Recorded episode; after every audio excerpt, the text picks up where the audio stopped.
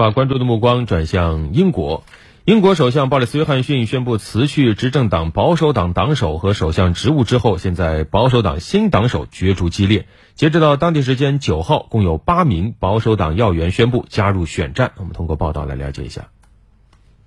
继英国前财政大臣苏纳克、议会下院外交委员会主席图根达特等四人确认竞选之后。英国交通大臣沙普斯、新任财政大臣扎哈维、前外交大臣亨特和前卫生大臣贾维德九号也宣布加入角逐。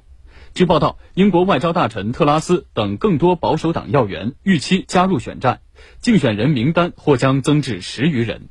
另据报道，被视为下任保守党领袖和首相的重要竞争者英国国防大臣华莱士九号宣布将不会参与竞选。舆论认为，他的退出将使角逐更加激烈和难以预测。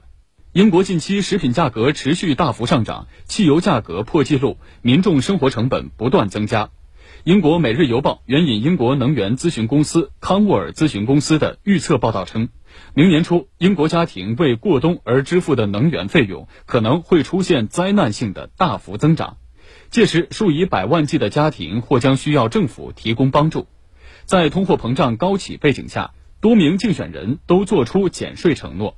英国议会下院保守党议员团体一九二二委员会定于下周确定选出新党首的具体规则和时间表。许多议员目前正积极推动这一进程加速。